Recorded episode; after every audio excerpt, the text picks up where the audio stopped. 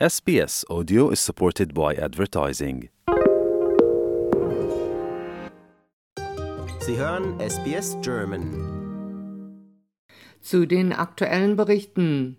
Rettungskräfte suchen in Syrien und der Türkei immer noch verzweifelt nach Überlebenden in den Trümmern. Sie sagen, Stille sei der Schlüssel, um die Schreie der Eingeschlossenen zu hören.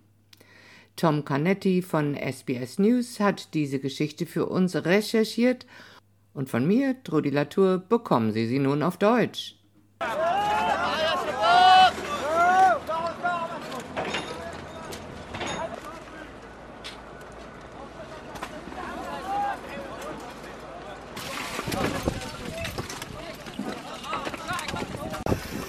Rettungskräfte in der Türkei hoben mit Kränen Zementplatten an und zerschlugen mit Presslufthämmern Trümmer. Dann hielten sie inne. Stille ist der Schlüssel, um das leiseste Geräusch aufzuspüren, das ein Zeichen für einen Überlebenden sein könnte, der unter Trümmern begraben ist. In den Trümmern eines eingestürzten vierzehnstöckigen Gebäudes in der türkischen Stadt Adana durchbrach alle paar Minuten der Schrei eines Pfeifens den Lärm. Der Mann trauerte um seinen Vater. My father was a shop owner in this neighbourhood for 20 years. My father deserved a better death. No one will be able to see him at his funeral. This man deserved more respect. Während die Rettungskräfte nach Stimmen aus den Trümmern lauschten, verstummten Hunderte von Zuschauern. Die Anwohnerin Siebel schaute zu. We don't know where they are. This is the third day that they are working. They took out two people around this hour yesterday. It's been a day and there was no one else that got out. Auch in Syrien suchen die Retter unter den Trümmern nach Überlebenden. Die Rettungsmaßnahmen werden jedoch durch den Mangel an schweren Maschinen und gut ausgerüsteten und erfahrenen Teams verlangsamt. Der Bewohner von Harem, Ayat Shakir, sagt, er suche immer noch nach seinem Cousin. Since the first day of the earthquake, we've been looking for my cousin, his wife, and his children. We pulled out four people yesterday his wife and three of his children. We came back today and pulled out the husband, who's my cousin. He has another son and a little daughter. We're now waiting to get them out. Abada Sikri, ein Freiwilliger des Zivilschutzes, bittet um die Hilfe anderer Länder und Organisationen. After 50 hours of work, we pulled out a man and a little girl alive in Haram. The civil defense teams are struggling with heavy machinery due to the massive area that has been damaged. Over 400 sites were destroyed completely, and over 250 sites are partially damaged.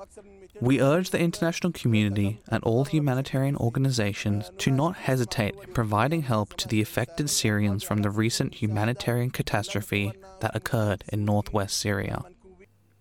Notfallmediziner haben die Rettungsmaßnahmen gelobt, warnen aber vor einer düsteren Zukunft. Dr. George Chiampas sagt, dass die Zahl der Todesopfer wahrscheinlich noch steigen wird. This is of a magnitude that is uh, uh, just uh, shocking. Um, and um, I think the numbers we're seeing are still, um, you know, relatively small to what we should expect. Er sagt, dass Faktoren wie Grunderkrankungen und psychische Belastbarkeit eine große Rolle für die Überlebenschancen einer Person spielen.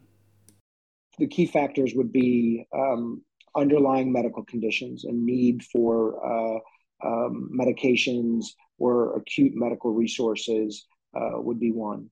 Two is any associated traumatic injuries that are um, time sensitive, amputations, uh, internal organ damage.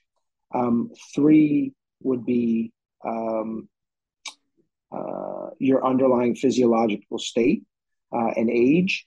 Um, and then fourth, I would say, is um, your ability to sustain um, yourself as long as possible without um, fluids, um, nutrition, and electrolytes. I think those would be the fourth. And then the fifth, I think, would be um, your durability and your mental um, capacity um, and toughness. Dr. Christopher Colwell sagt, es hätte schon einige wundersame Rettungen gegeben. You see a lot of different scenarios where we've had some some really miraculous saves, uh, and and people have survived under horrible conditions. They they tend to be younger people uh, and and have been fortunate enough to find either a pocket in the rubble uh, or or some way to uh, to access needed elements like air and water. Dr. Chiampas glaubt, dass in einer für alle Betroffenen verheerenden Situation die Hoffnung der Schlüssel ist. I would never discourage anyone from having hope. I think that um, um, for individuals who are going through this nightmare, um, I think for for some of them, even if they find their loved one and they're not alive, I think that's also important for them. Um, and so um, I think I think that there's a couple ways to look at it. One is the hope that they can save somebody, um, and and and I think that that is probably still maybe you know five to seven to ten days away. But then I think you switch into a period where I just want you to be able to find my loved one. I just want to be able to you know touch them and, and um, say goodbye and, and have some closure.